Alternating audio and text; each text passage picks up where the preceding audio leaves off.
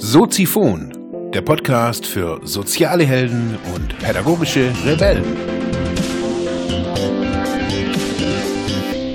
Ja, herzlich willkommen, meine lieben Zuhörer bei Soziphon, dem Sozialarbeiter-Podcast. Mein Name ist Mark Hummer und wir stehen heute bei Episode Nummer 58. Thema der heutigen Sendung Lassen Sie die Gefühle los. Ja, lassen Sie die Gefühle los. Jetzt sehen wir, jetzt sind wir doch irgendwie in einem Sozialarbeiter-Podcast und der Moderator sagt, lassen Sie die Gefühle los. Wie kommt er darauf? Nun ja, also mir ist äh, des Öfteren schon passiert, dass ich mich in meinen eigenen Gefühlen verstrickt habe.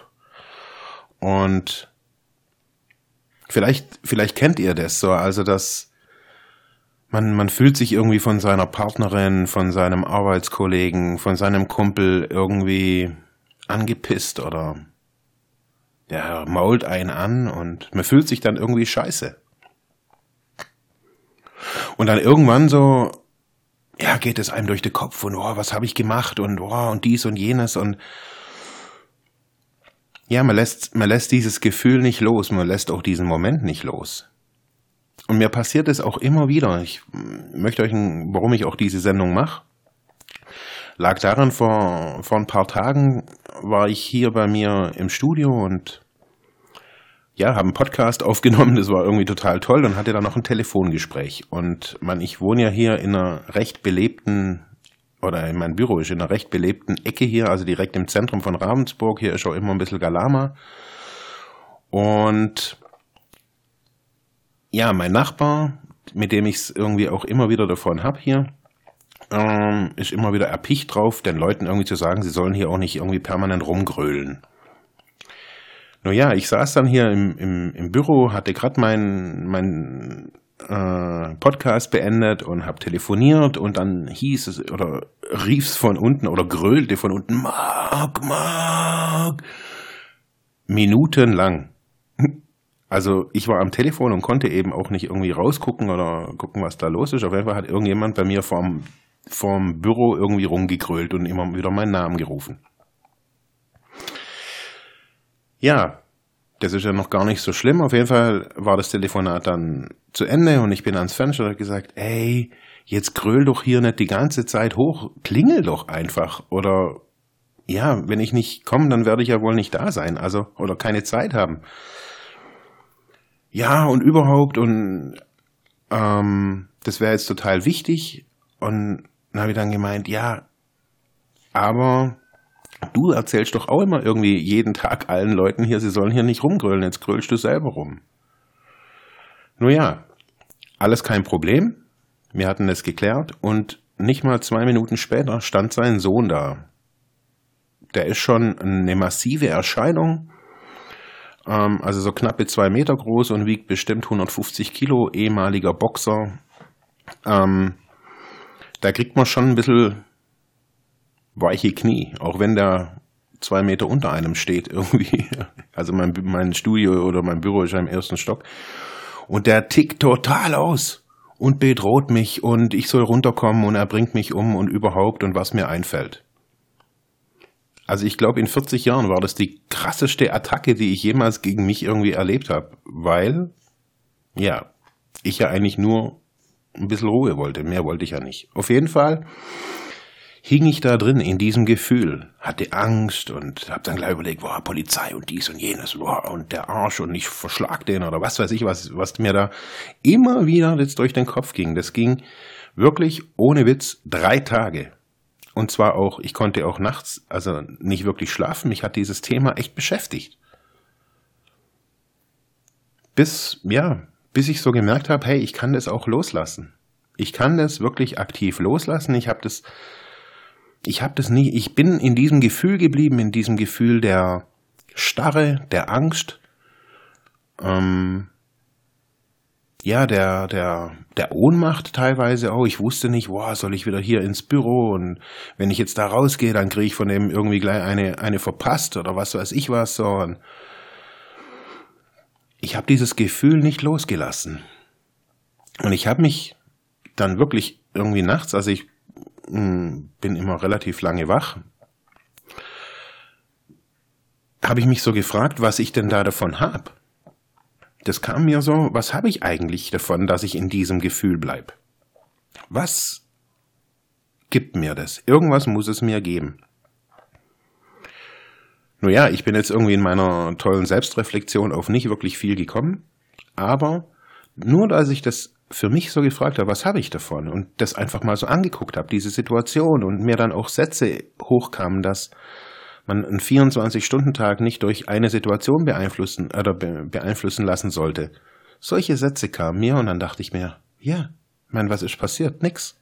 Mein Büro ist nach wie vor da. Ich kann nach wie vor raus und reingehen. Ich habe dem Vater nochmal erklärt, dass es mir nicht um seinen Sohn ging, sondern um ihn und seine Ruferei.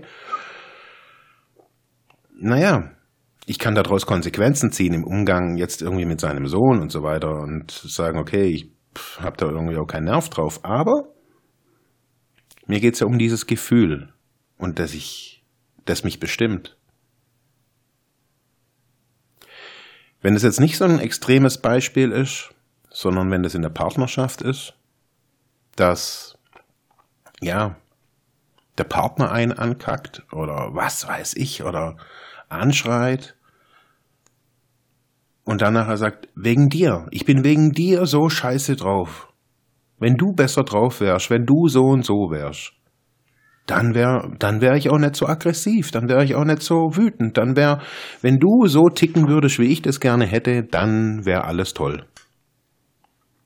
Und ich glaube, dass diese, diese Vermischung von Gefühlen und Kommunikation zu einem über die Zeit hinweg zu einem manipulativen Verhalten führt. Und zwar in so einer Emotionsmanipulation nenne ich das jetzt mal. Dass wir permanent versuchen, dem anderen, weil wir unsere Gefühle nicht loslassen, dem anderen versuchen zu erzählen, hey, wenn du dein Verhalten änderst, dann ändert sich bei mir meine Gefühlswelt. Und das ist totaler Bullshit. Wir wollen immer eine offene Gesellschaft, wir wollen eine offene Beziehung, wir wollen Klarheit, Augenhöhe, was auch immer. Tolle, geile Begriffe. Aber so kleine Dinge, dass wir uns in unseren Gefühlen permanent verheddern. Oder auch, manche verheddern sich ja auch in ihren Nichtgefühlen. Dass sie alles tun.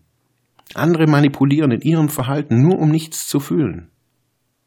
Ein ganz, gutes, ein ganz guter Bereich diesbezüglich habe ich jetzt ja auch neulich wieder in einem Podcast kurz erwähnt, ist die Führungskultur in Deutschland.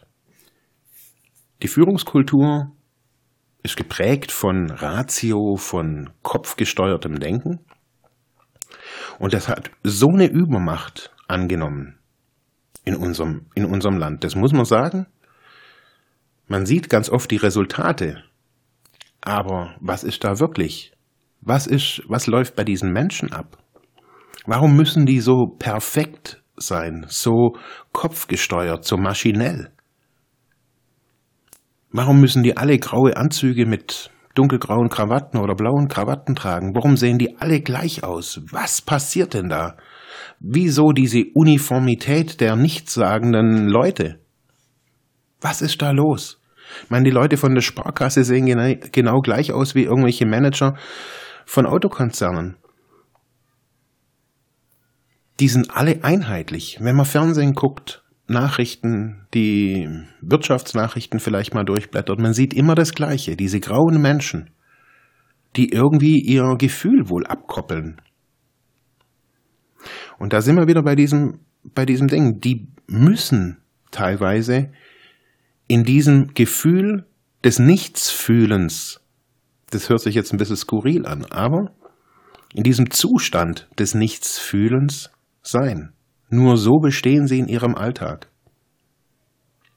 Und man, ganz ehrlich, überprüft es mal bei euch selber. Wann ist Gefühl in eurem Arbeitsalltag gefragt? Wann dürft ihr mal träumen und visionieren? Wann dürft ihr mal lachen? Ich meine, hey, ich habe in so vielen pädagogischen Einrichtungen auch gearbeitet. Da war nicht mehr viel, oder auch in sozialen, sozialen Einrichtungen, da war nicht mehr viel mit, wow, geil und yeah. Da musste man bestehen und dokumentieren und analysieren und funktionieren hauptsächlich. Wir leben aber nicht oder vielleicht auch noch nicht in einer Maschinenwelt. Wir leben in einer, in einer Welt voller Menschen, die fühlen und wütend sind und ärgerlich sind und manchmal freuen sie sich auch. Aber ich glaube, indem wir wieder fühlen lernen und nicht in diesen Gefühlen verharren, das ist genau das gleiche, wie wenn ich mich immer gut fühlen möchte. Wenn ich mir so eine Illusion von Disney World oder was weiß ich was in meiner Rübe mir irgendwie ausbreite und alles tue, dass diese Pseudoharmonie permanent bestehen bleibt. Und andere manipuliere. Mein Leben sogar irgendwie teilweise sogar so ausrichte, dass diese Pseudoharmonie immer da ist. Wenn wir lernen, unsere Gefühle loszulassen, als im Fluss zu be betrachten, Gefühle kommen und gehen, die laufen in uns ab, genauso wie die Bilder, die in uns ablaufen. Diese Intuition, wo man immer so hört und ja, so diese Stimme, wo man irgendwie hört, das ist ein permanentes Rein und Raus, wie ein Film, wie diese kleinen Rechtecke von so einem Filmstreifen kann man sich das so, so stelle ich mir das immer vor. Kommt und geht, zack, läuft ab und ich habe die Macht. Und niemand anderes hat die Macht, diese Gefühle zu bewerten, loszulassen, zu halten, was auch immer ich möchte. Das funktioniert nur, indem wir uns bewusst machen, was wir da tun, indem wir uns reflektieren und nicht dafür verurteilen, zu sagen, okay, ich, ich habe lange manipuliert, ich habe andere Leute emotional unterdrückt oder was auch immer. Okay, man steht hier nicht vor Gericht da dafür.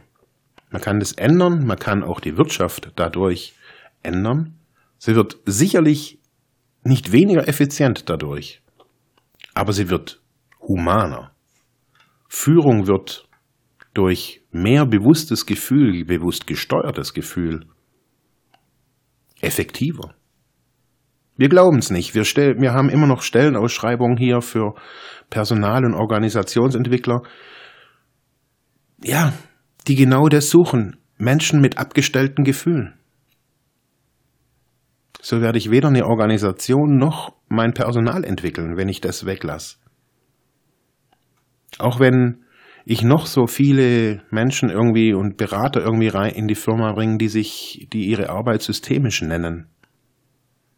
Hinter dem allem steht, ja, dass man mit beiden Beinen auf, dem, auf der Welt in der Erde stehen muss und Herr über seine Gefühle sein muss.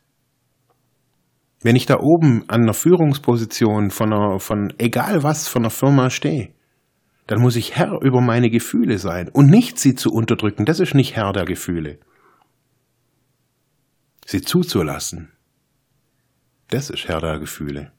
Und sie weitergehen zu lassen, zu sagen, okay, bloß weil mich dieser Affe hier vor, de, vor meinem Fenster angeschrien hat, werde ich nicht einknicken in meinem Tag, der wird nicht mein Tag bestimmen. Denkt darüber nach. Ich wünsche euch noch einen schönen Tag. Das war Soziphon.